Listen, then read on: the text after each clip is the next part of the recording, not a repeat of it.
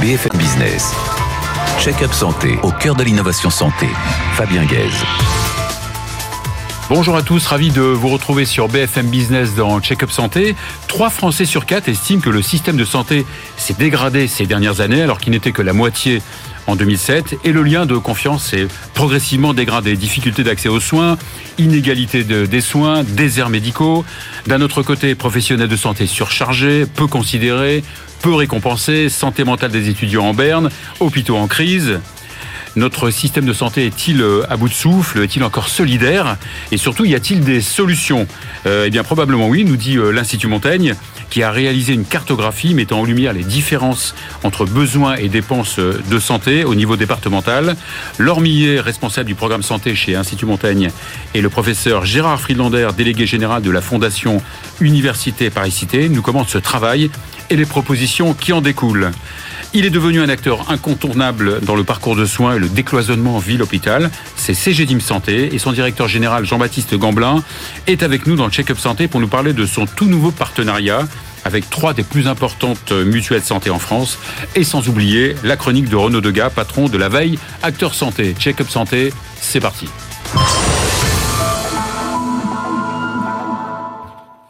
Millet, bonjour. Bonjour Fabien. Gérard Flisander, bonjour. Bonjour. Alors Laure, euh, vous, vous êtes euh, responsable du programme santé de l'Institut Montaigne. Tout à fait. Gros think tank. Oui. Euh, Gérard, vous, vous êtes chef de service de physiologie à l'hôpital Necker. Vous êtes ancien, ancien doyen de la faculté de médecine de Paris-Descartes. Et à présent, délégué général de la Fondation Université de Paris, créée en 2020. Exactement. Et surtout, un habitué de Check-up Santé. D'ailleurs, euh, Laure aussi. Alors, On vous a eu êtes... la euh, grande chance d'être invité. C'est une chance, évidemment. Évidemment. Et surtout une chance de vous avoir tous les deux. Vous êtes donc à l'origine d'un rapport nommé euh, Santé, euh, faire le pari des, des territoires. Gérard euh, Friedlander, vous êtes à l'origine de ce super euh, rapport et cartographie. Vous avez, c'est vrai, une vision un peu universitaire, un peu hospitalière. On dit que le système de, de santé s'essouffle. Est-ce que c'est criant à l'hôpital? Alors, le, le- le système de santé, euh, l'impression qu'on a... Premièrement, replaçons les choses dans, dans leur contexte. On vient de traverser une période terrible. hein. On a eu deux ans et demi De crise de, sanitaire. de crise sanitaire, de pandémie qui a mis euh, les professionnels de santé, soignants, médecins, toute la structure extrêmement en tension. Et vous n'avez pas besoin de moi pour savoir qu'il y a plus que de l'inquiétude. Vous vous ouvrez le poste euh, tous les jours et vous avez le président de la conférence des présidents de euh, commission médicale établissement qui vous dit on va pas passer l'été, euh, les urgences vont très très mal, les professionnels sont à bout de souffle. On n'a pas attendu la, la crise sanitaire pour, euh, pour en parler. C'est exactement années, ça. oui. La Oui. crise est venue par-dessus une, une situation qui était déjà très tendue. Moi, ce qui me frappe beaucoup, alors bien sûr, euh, euh, dans l'hôpital public et en particulier euh, à Paris où moi j'ai exercé, ça se sent, bien sûr que ça se sent. Pour autant, les professionnels de santé, ils sont d'un dévouement incroyable. Mais quand je vois le nombre de mes collègues qui quittent l'hôpital public aujourd'hui, pas parce qu'ils ont envie de, de gagner beaucoup plus d'argent, c'est même pas une question d'argent, c'est une question de motivation et de, euh, De j'allais dire, résistance de, physique presque. de résistance physique Mhm. et de et de d'envie de changement, un une envie de changement, et ils ont l'impression de quelque chose qui est statufié, et lorsque ça bouge, ça ne bouge pas dans le bon sens. Alors Laure Millet, on a à peu près le même constat pour les, les patients et les professionnels de santé? Effectivement, du côté des, des citoyens, vous l'avez rappelé en, en introduction, il y a près de 80% des Français euh, qui ont le sentiment que le système de santé s'est dégradé ces dernières années. Euh, c'est donc euh, effectivement euh, très très préoccupant. Et aussi, le système de santé, il est en décalage avec euh, les besoins des patients. C'est-à-dire qu'il y a environ 40% euh, des Français qui ont le sentiment de vivre dans un désert médical, alors que c'est à peu près euh, 12% euh, d'après plusieurs euh, plusieurs études. Donc ça montre bien qu'il y a des difficultés euh, d'accès, euh, d'avoir les bonnes informations aussi pour s'orienter dans le système de santé. Et ça, ça vient renforcer un, un vrai décalage euh, entre euh, les patients et, et leur système de santé. Et puis il y a aussi un autre enjeu très fort qui est euh, l'explosion des maladies chroniques. Il y a plus de 10 millions de Français qui sont pris en charge au titre des affections longue durée. Du vieillissement de la population. Tout à fait, du fait du vieillissement de, de la population. Et donc ça, ça crée aussi des besoins, des prises en charge sur le long cours, plus de coordination du côté des professionnels de santé, euh, ce qui, sur lesquels il y a encore beaucoup de, Mhm. beaucoup de choses à faire. Donc une inégalité territoriale, c'est ça, entre les besoins, euh, les besoins et l'offre de, soins, c'est bien ça? C'est en fait c'est effectivement le propos du, rapport, c'est d'essayer de se dire comment est-ce qu'on peut partir des besoins locaux de santé euh, pour construire euh, l'offre l'offre de soins et, c'est pour ça aussi que nous avons mis en place une, cartographie assez inédite. Donc c'est l'esprit de cette cartographie, c'est ça, départementale? Exactement. Comment ça s'est passé alors? Alors en fait on a essayé d'analyser en fait les, les éventuelles inadéquations entre les besoins et les dépenses de santé. On a utilisé des données de santé qui sont publiques, hein, qui sont en open, en open data, donc des données euh, liées à la démographie. Euh, des données liées aussi évidemment euh, aux déterminants socio-économiques, aux facteurs de risque individuels et aussi des données épidémiologiques, la prévalence de certaines euh, maladies. Et donc en fait, il y a, deux enseignements que l'on peut tirer de cette cartographie. C'est qu'à la fois d'un département à l'autre, on peut avoir des, des, besoins de santé qui sont très différents. Donc au sein d'une région, en fonction des départements, il n'y a pas les mêmes, et pas les mêmes besoins de, de, de santé.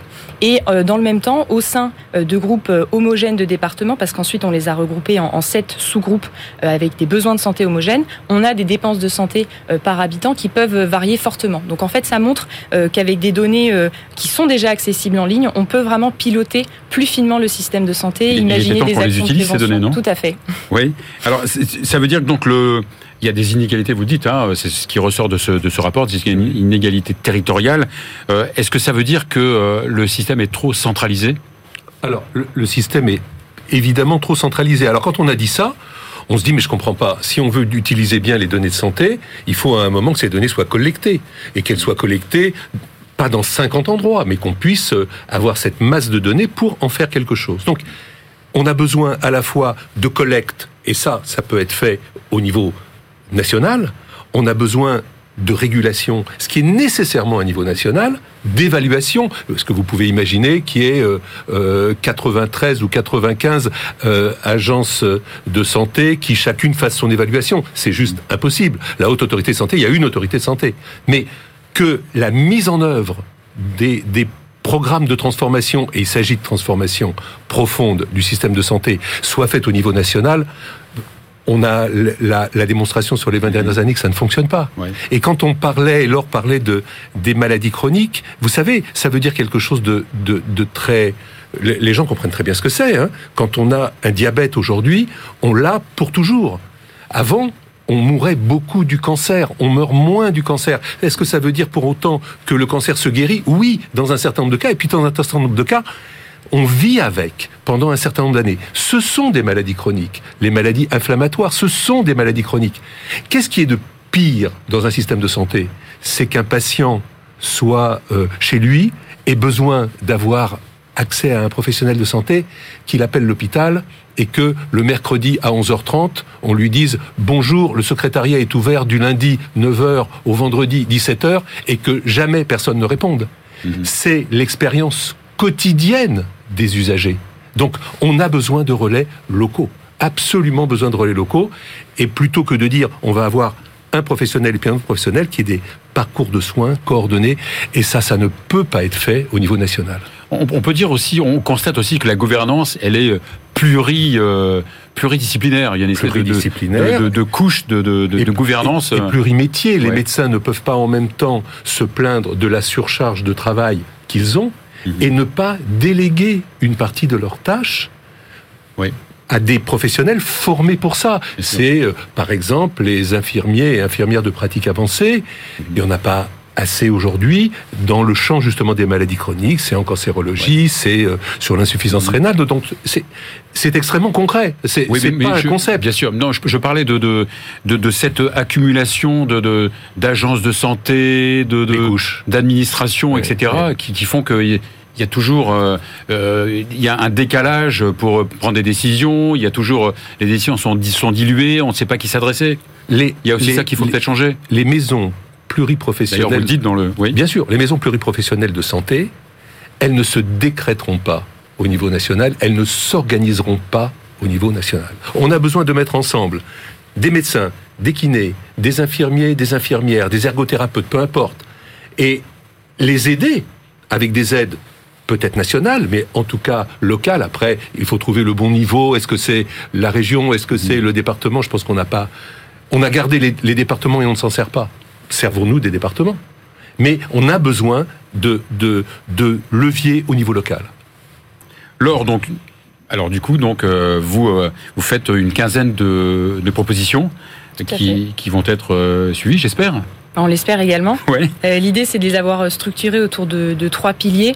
Euh, mhm. le, premier pilier, c'est évidemment de partir des acteurs euh, de terrain, des acteurs locaux de santé, aussi bien les professionnels de santé que, que les élus, mais aussi les associations de patients. Hein. On prône aussi une démocratie sanitaire. Donc vous voudriez une, certaine autonomie d'acteurs locaux, c'est ça? En tout cas, une implication de ces acteurs, que leur voix puisse être entendue. les mhm. patients doivent pouvoir avoir leur mot à dire sur la construction des parcours de soins. Gérard le disait tout à l'heure, c'est extrêmement important d'avoir cette, cette parole des patients qui puisse être entendue, mhm. également celle des professionnels de santé qui connaissent euh, les, les, les besoins locaux de, de santé. Donc en partant de ce, de ce niveau-là, ensuite on a un second pilier qui est vraiment de soutenir les territoires comme pilote euh, des, des politiques de santé, d'être en mhm. capacité en dessous des grandes orientations nationales, de proposer aussi des adaptations euh, au niveau euh, au niveau local. Mmh. Euh, et puis enfin, le troisième pilier qui est aussi évidemment très important, c'est le niveau national. Et il est évidemment pas question de de, de, de, de rogner sur sur ces prérogatives, mais en tout cas, le niveau national doit se positionner vraiment sur les grandes orientations, sur la stratégie de santé à long terme, fixer des objectifs aussi de santé publique. Ça, c'est le le rôle. On va un peu détailler. On a le temps. On a le temps. donc, vous parlez de, de pluriprofessionnalité. C'est quoi la pluriprofessionnalité?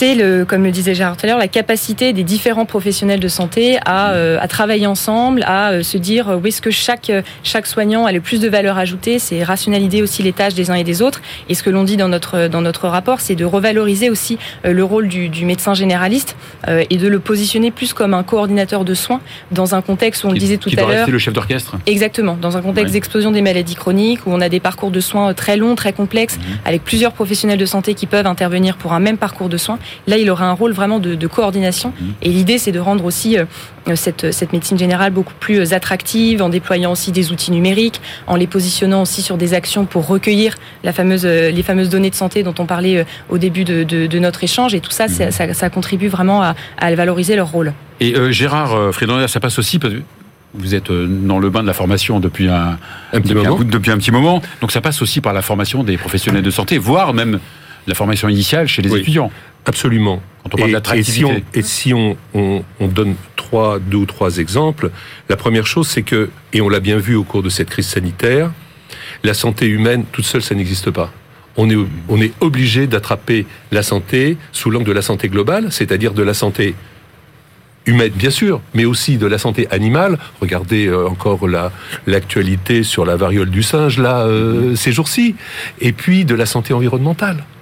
Euh, l'impact de l'environnement sur la santé aujourd'hui, de l'adulte, de l'enfant et du bébé euh, pas, parfois pas encore né, est tout à fait considérable. Donc ça, c'est le premier point. Et la sensibilisation à ces données-là, elle doit se faire le plus tôt possible. La deuxième chose, c'est que c'est très bien d'avoir des datas, mais encore faut-il les recueillir dans des bonnes conditions. La télé consultation, la télé, expertise, vous avez vu le, comme le décollage en France a été douloureux, difficile, très lent, et puis il y a eu une explosion au moment de la pandémie, parce que tout d'un coup on s'est dit qu'on en avait besoin. Et donc, et parce qu'elle a été aussi prise en charge. Et qu'elle a été aussi euh, économique, euh. bien entendu, et euh, la formation à ces outils numériques de la santé doit être faite pendant la formation initiale. Vous avez absolument raison. Et puis, désolé, mais la France n'est pas encore, parce que je reste indécrotablement optimiste, une nation de santé publique et de prévention. Euh, la, guérir, bien sûr, soigner, bien sûr, mais prévenir, ah c'est quand même euh, aujourd'hui euh, absolument indispensable. Et d'autres font mieux que nous. Bah, on est parmi les derniers de la classe Exactement. dans CDE. Exactement. Oui. Quand il y a formation, bien sûr, il y a aussi délégation des tâches. Très important.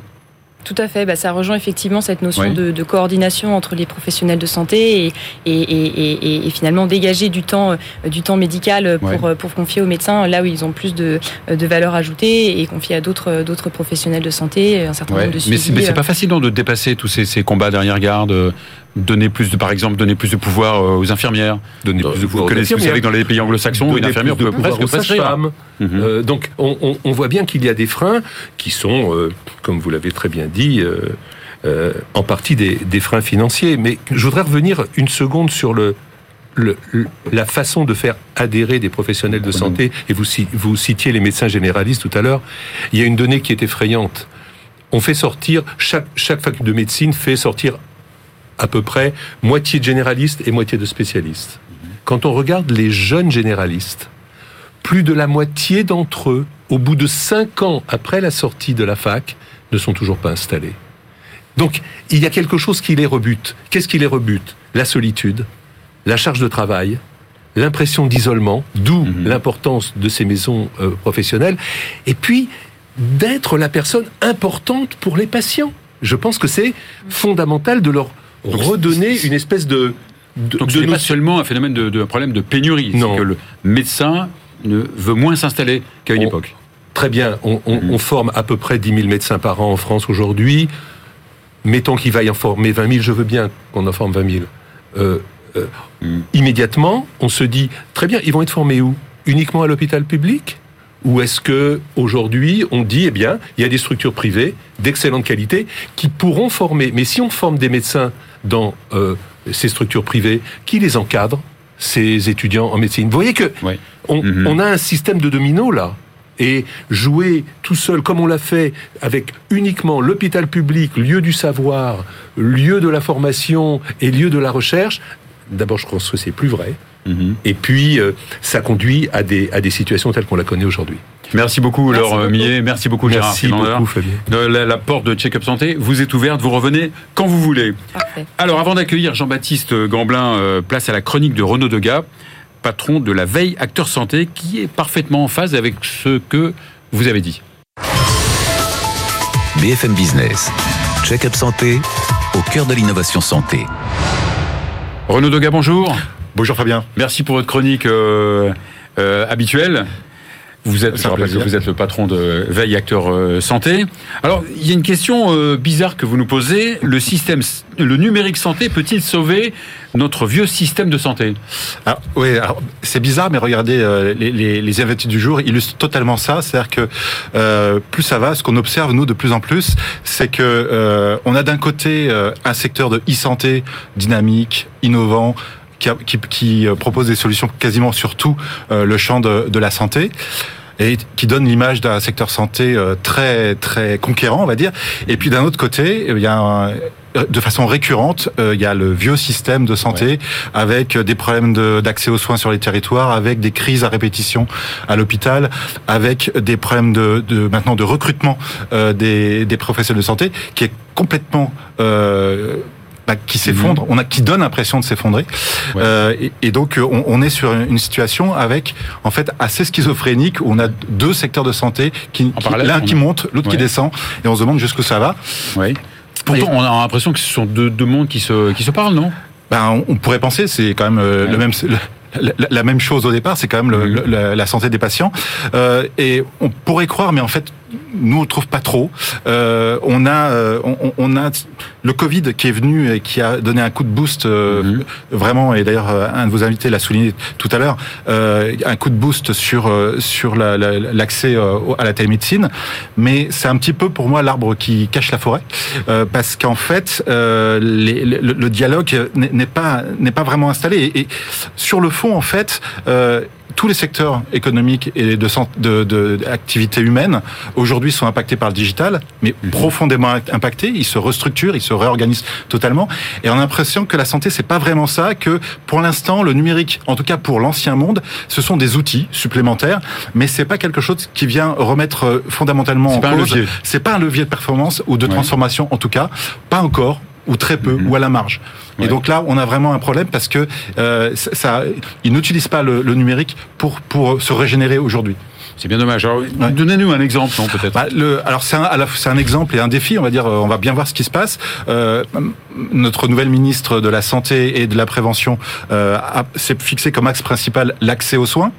Euh, est-ce qu'on va repartir sur un énième débat sur la bonne façon de refaire les, venir les médecins et les professeurs de santé à la campagne, dans les banlieues, bref, partout où il manque, ou est-ce qu'on va essayer de réfléchir différemment et de s'appuyer sur des leviers différents avec en utilisant euh, l'e-santé euh, pour euh, trouver un nouveau design en fait d'organisation pour parler un petit peu mhm. comme les les, les, les, professionnels du numérique euh, le font, mais vraiment voilà profondément l'organisation pour en faire un, vrai levier de, de transformation. Eh ben j'espère que vous serez écouté. Merci beaucoup Renaud. Je vous en prie. Merci. On va laisser la place à Jean-Baptiste Gamblin, directeur général de CGDIM Santé.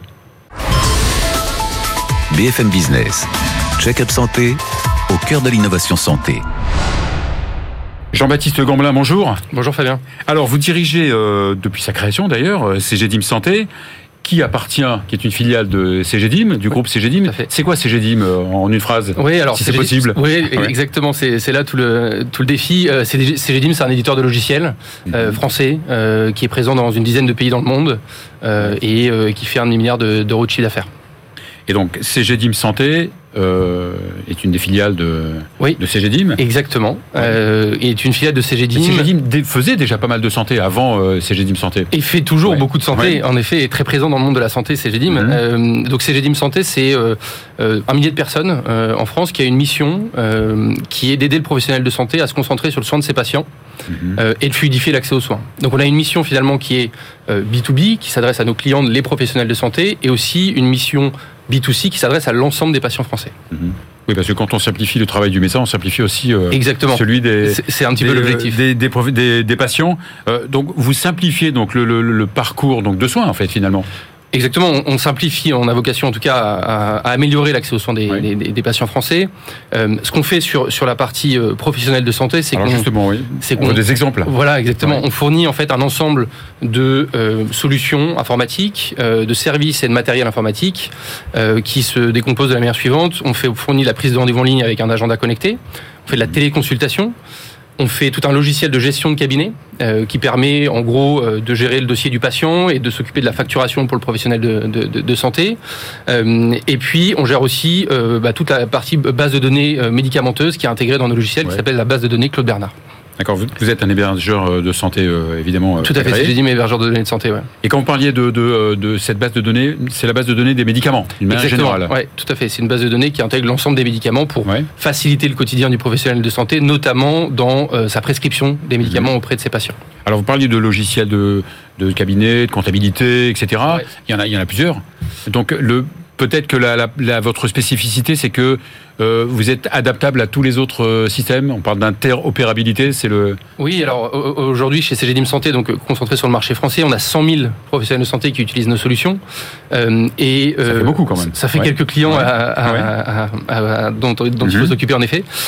et voilà, en effet, on a des on a des solutions qui, qui se parlent entre elles, qui mhm. parlent aux différents différents aux différentes instances, au, DMP pour citer un exemple un, un exemple concret. Donc voilà, c'est des, des, outils qui communiquent entre eux et qui sont aussi ouverts. Euh, un exemple très précis qu'on a, mis en place, c'est euh, euh, un, partenariat avec Dédalus, qui est un gros acteur hospitalier, qui vient finalement proposer nos solutions et on propose un partenariat pour approcher la ville et l'hôpital. D'accord. Justement, donc l'intérêt aussi des nouvelles technologies, c'est de rapprocher la ville euh, et l'hôpital, c'est bien ça? Exactement. Euh, on, a, on a un enjeu assez fort, mais un enjeu français, je pense, hein, mhm. c'est euh, de faire en sorte qu'on crée de la valeur entre la ville et l'hôpital, peu importe que ce soit privé ou public d'ailleurs, au sens large. et donc, une partie de nos outils, notamment toute la plateforme Maya, qui a été référencée par le gouvernement, notamment dans, le, dans la campagne de vaccination, eh bien, permet de communiquer entre un professionnel de santé dans la ville et un professionnel de santé à l'hôpital. Alors le scoop euh, récent, c'est votre partenariat euh, stratégique entre euh, votre groupe CGDIM et les trois principales mutuelles santé, non? Alors, parmi les principales mutuelles de santé. exactement. Parmi, en effet, il y a, il y a en effet deux, deux, éléments importants mhm. dans ce fameux scoop. il y a une levée de fonds qui va nous permettre d'accélérer, j'y reviendrai, et puis ce partenariat stratégique inédit qui permet de positionner finalement l'ensemble des solutions CGDIM Santé au cœur du parcours de soins. Ça fait beaucoup de monde quand même, ça fait beaucoup d'adhérents avec ces trois mutuelles. Ça fait 25 millions de ça fait 25 millions de personnes protégées en effet que, que ces une personne sur deux presque. Ça fait presque presque une personne. Donc sur Donc ces, ces trois groupes, c'est Malakoff, c'est on peut le dire, hein, Malakoff, Vive et euh, ProBTP. Exactement. Qui ont acquis donc une partie du capital de CGDIM Santé. Exactement, qui ont parti, qui ont qui ont acquis 18% du capital de, de, de CGDIM Santé. Et ça vous a permis, entre autres, de euh, reprendre euh, à Vive euh, l'entreprise Médocteur Oui, alors dans une, dans une logique industrielle en tout cas, de, de pouvoir euh, faire en sorte que Vive notamment bah, concentre ses, ses, efforts sur une seule et même équipe mhm. qui est CGDIM Santé. Médocteur, c'est un, un, un, acteur euh, important euh, de la téléconsultation 24 heures sur 24, 7 jours sur 7 pour les mutuelles et donc les personnes protégées. Mhm. Euh, et donc voilà, on, met toutes ces, toutes ces énergies, toutes ces synergies sous une même équipe qui est, ce qui est CGDIM Santé. Moi j'imagine que c'est un win-win entre CGDIM Santé et ces trois mutuelles. Qu'est-ce qu'elles vont gagner de façon concrète ces, ces mutuelles? Alors elles vont elles vont gagner notamment deux pans. Le premier c'est de pouvoir proposer à leur réseau de soins ou à leurs professionnels de santé des solutions digitales et des solutions informatiques. Euh, et puis euh, côté euh, patient, de pouvoir finalement ou personne protégée, selon là où on se positionne, mhm. de pouvoir proposer des nouveaux services comme comme la prise de rendez-vous en ligne, comme la téléconsultation 24 heures sur 24. mais il y a un énorme un énorme point, un énorme sujet aussi qui est autour de la prévention. voilà, il y a plein plein de plein de services qu'on a déjà et qu'on va continuer à construire. C'est un petit peu la philosophie de, de, de ce partenariat. Eh ben bravo, félicitations pour ce partenariat. Merci, euh, merci beaucoup. Merci. C'est la fin de cette émission. On se retrouve euh, avec plaisir, en tout cas de mon côté, j'espère du vôtre, euh, la semaine prochaine.